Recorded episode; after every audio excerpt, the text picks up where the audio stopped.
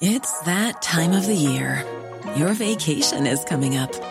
You can already hear the beach waves, feel the warm breeze, relax, and think about work.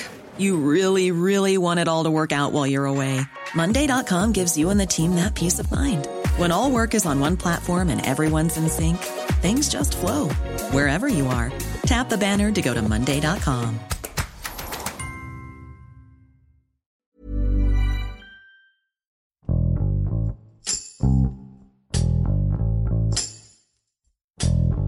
El Día de Muertos es una de las tradiciones mexicanas más importantes que se remonta a la época prehispánica. La visita a los panteones y la colocación de ofrendas ha perdurado y se ha adaptado a los cambios sin perder su esencia. Sin embargo, este año los colores y las luces en los cementerios se apagarán debido a las medidas sanitarias que las autoridades han anunciado para evitar nuevos contagios por COVID-19. Mixquic, en la Ciudad de México, y Pátzcuaro, en Michoacán, son dos lugares donde la tradición está muy arraigada y el impacto de la cancelación de los festejos será fuerte. Manuel Cosme, reportero del Sol de México, y Josafat Velázquez, reportero del Sol de Morelia, nos cuentan cómo se adaptarán las comunidades de Mixquic y Pátzcuaro para que la tradición de Día de Muertos continúe. Con Hiroshi Takahashi, esto es Profundo.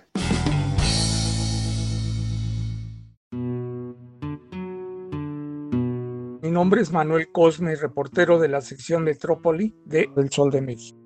Los pobladores de Mixquic consideran importante la celebración del Día de Muertos porque con la alumbrada que hacen en los panteones y en sus casas guían a los muertos de regreso a su lugar donde moran. Puede decirse que en caso de que ellos no tengan esa luz que los guíe, pueden tropezar en su camino o desviarse y convertirse en espantos. Eso es lo que cuentan las personas en Mixquic y esa tradición ha pasado de las abuelas a los nietos y está vigente. La tradición en Mixquic va a cambiar en el sentido de que sus habitantes van a celebrar el Día de Muertos en sus casas y no acudirán al panteón, el cual permanecerá cerrado por instrucciones del gobierno capitalino los días 31 de octubre, 1 y 2 de noviembre. Asimismo, los turistas no podrán visitar ese lugar en la alcaldía de Tláhuac ni observar cómo se hacía la alumbrada en otros años. Definitivamente, la tradición se celebrará este año entre paredes.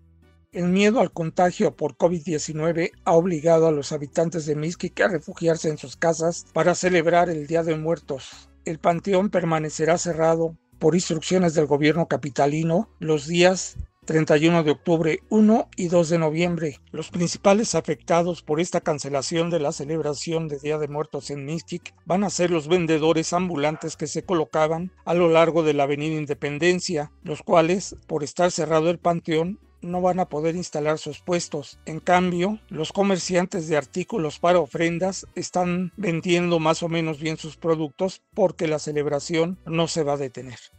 Los pobladores de Biscuit no se ven afectados por esta cancelación de la celebración en el panteón porque para ellos es lo importante es que están celebrando a sus muertos, no los están olvidando, los van a celebrar en sus casas, incluso algunos piensan simular una tumba dentro de sus hogares para reunirse en torno a ella como si estuvieran en el panteón de la parroquia de San Andrés Mixquic.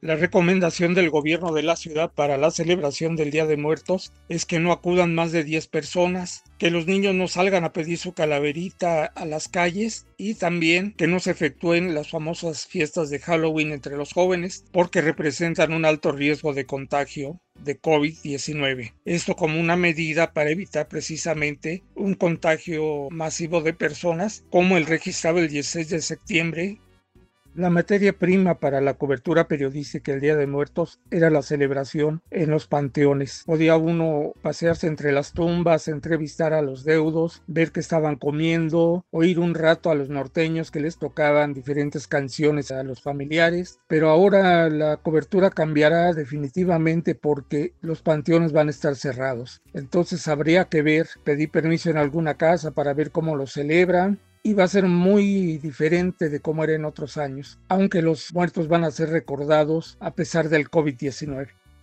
En adelante las celebraciones familiares en la Ciudad de México tendrán que ser con mucha precaución porque el COVID-19 está presente todavía y nadie en la casa quiere comer terrible por lo que habrá que acatar las reglas de sanidad que nos marcan para seguir vivos. De lo contrario, pues mientras no haya vacuna, estas celebraciones deben, deben efectuarse con mucha precaución. No veo otra forma.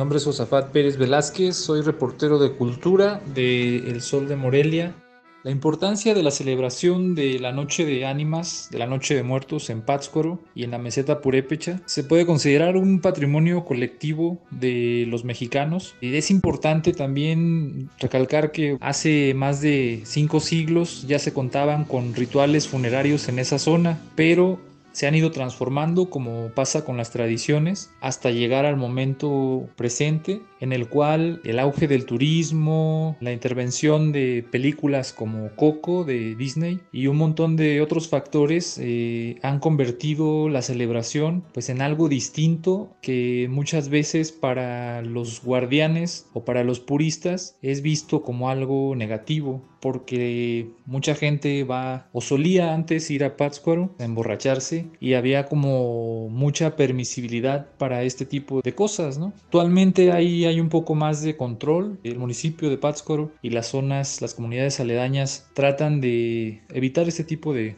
cuestiones. En Morelia ya se anunció desde hace varias semanas que los panteones van a estar cerrados para esas fechas. Eso viene a ser un, golpe también para la economía de, pues, de, muchas familias, sobre todo para los vendedores de flores en esta región, la región de Tarímbaro, por ejemplo que es un municipio vecino aquí a Morelia y que bueno son productores de la flor de cempasúchil, de pata de león y de nube. Específicamente en la zona lacustre, en Pátzcuaro, pues hay como ciertas restricciones en los muelles de San Pedrito, de las Garzas, estarán abiertos al público el 31 de octubre y el 1 de noviembre hasta la medianoche. Sin embargo, solo habrá recorridos en lanchas a las islas, pero no podrá haber descensos ni en Janitzio, ni en La Pacanda, ni en el resto de islas, Yunuen, por ejemplo, debido a que, bueno, las comunidades tomaron la decisión de esos días no recibir eh, gente de fuera. En Sinsunzan, por ejemplo, ahí también van a estar cerrados los panteones, sobre todo la, la afluencia turística. Tengo entendido que si hay entrada, tal vez sería como para las personas locales solamente, de ahí de la comunidad, pero no va a haber posibilidad de que los turistas entren, anden tomando fotos, etcétera, ¿no? En ese lugar, en Sinsunzan, va a haber solamente una ambientación un arreglo de velas en el atrio de los olivos, que es un lugar muy visitado después de, de las Yacatas, que es la zona arqueológica que está en la parte alta y bueno, que es una especie de mirador también, desde el cual se puede ver la isla de Janitzio, todo el lago de Pátzcuaro. Entonces, eh, Sinsunzan es el segundo destino que tiene mayor afluencia después de Pátzcuaro en esta región.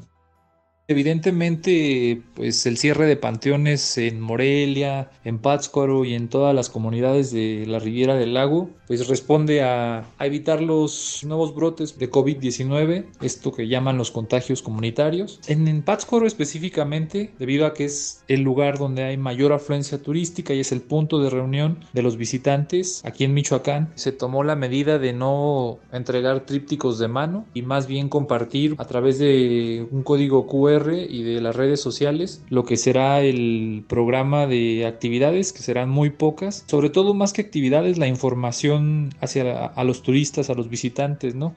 Según el reporte del 2019, a Michoacán llegaron 203.500 turistas entre nacionales y extranjeros, pues que visitaron principalmente las regiones de Pátzcuaro, Uruapan y Morelia. El incremento respecto al 2018 fue del 16.7%. La derrama económica fue de 162 millones de pesos, lo que representó un incremento del 12.1%. Turistas de, de varias partes del mundo, principalmente de España, de Francia, Japón, China, Italia, Alemania, Reino Unido, Estados Unidos y Canadá. Y de turismo nacional, pues aparte de la gente de aquí de la región, Jalisco, Guanajuato, Estado de México, Guerrero, Colima, Querétaro y la Ciudad de México. Y bueno, en Pátzcuaro, el dato que arrojó la Secretaría de Turismo Municipal fue que la derrama económica en, en, ese municipio fue de cerca de 223 millones de pesos el año pasado. Y en Morelia, en la fecha más fuerte del 31 de octubre al 3 de noviembre, fue visitada por alrededor de 141 mil personas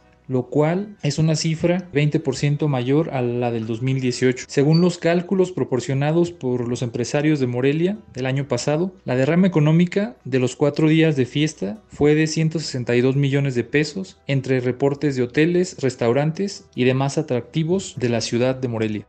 Estas cifras tendríamos que contrastarlas con este año en el cual las expectativas de visita no llegan ni siquiera al 50% en Morelia y en toda la región lacustre. De hecho, la secretaria de Turismo Estatal, Claudia Chávez, dio a conocer la semana pasada que no quieren emitir un posicionamiento, no quieren dar estimados, proyecciones de la derrama económica ni de la afluencia turística, precisamente porque estamos en una situación de decepción. No saben cuánta gente va a venir, esperan a que haya entre el 30% y el 50% que hubo el año pasado, pero dijo que va a confirmar de las cifras oficiales hasta el corte que se haga el 2 de noviembre.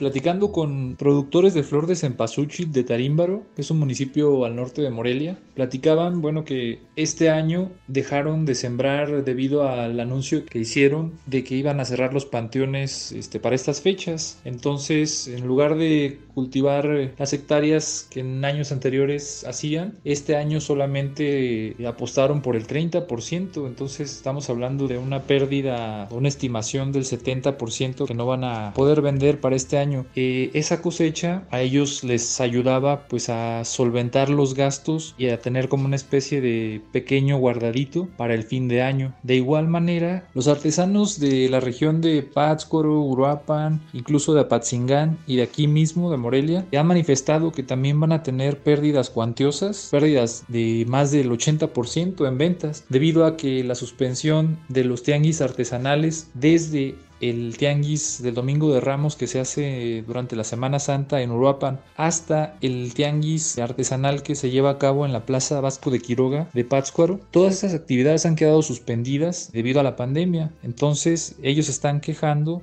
de que no han recibido pues apoyos económicos, préstamos para compra de, de, insumos, de materiales y también pues para poder pasar estos meses que ellos han calificado como los meses negros de la pandemia.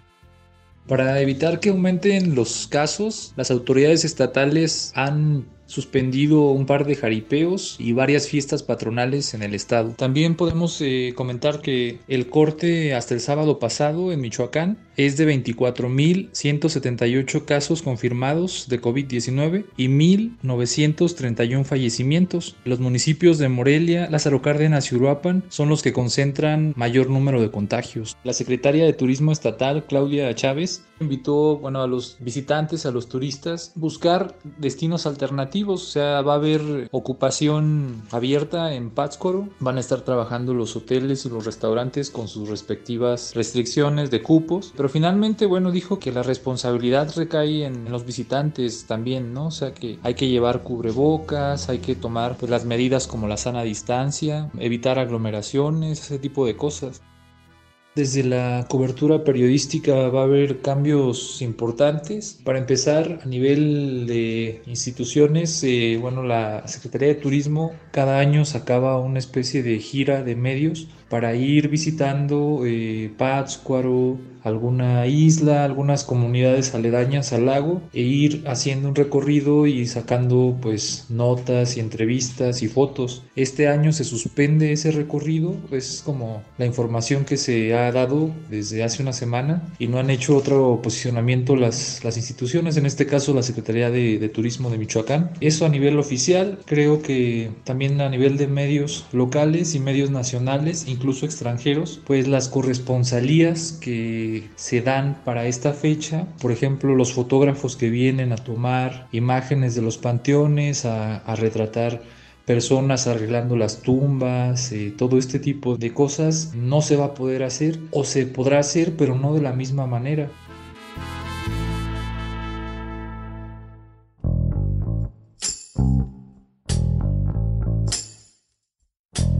Qué iba a pasar. Creo que tratando de, darle un poco la vuelta también a, toda esta negatividad y a toda la cuestión de que la pandemia nos ha instalado pues en una crisis sanitaria, económica, nos ha obligado a que nos encerremos en casa. Creo que específicamente para la celebración del Día de Muertos va a ser algo interesante y positivo en el sentido de que pues las personas que viven en, la Riviera del Lago, en las comunidades, los purépechas y en la meseta también, podrán tener su celebración de Noche de Ánimas de una manera más, más privada, ¿no? O sea, no va a haber tanto turista, no va a haber tanto paseante, el turismo va a disminuir demasiado y eso puede propiciar que las celebraciones se lleven a cabo con un poquito de más respeto, sin tantas personas en la calle bebiendo, haciendo desmanes. Entonces creo que este año se perderá un poquito ese folclore urbano que llega a las comunidades, pero se ganará en una especie de respeto hacia la tradición. Te invitamos a suscribirte a nuestro podcast a través de las plataformas de Spotify, Apple Podcast y Google Podcast para que no te pierdas ningún episodio. Además puedes seguir todos los podcasts de la OEM a través de nuestro Twitter arroba podcastom. Te recomendamos escuchar Economía Pesada, un podcast donde nuestros mejores reporteros de finanzas explican de manera clara y directa la actualidad económica de México. Hasta la próxima. Esto es Profundo. Un reporte a fondo de la Organización Editorial Mexicana.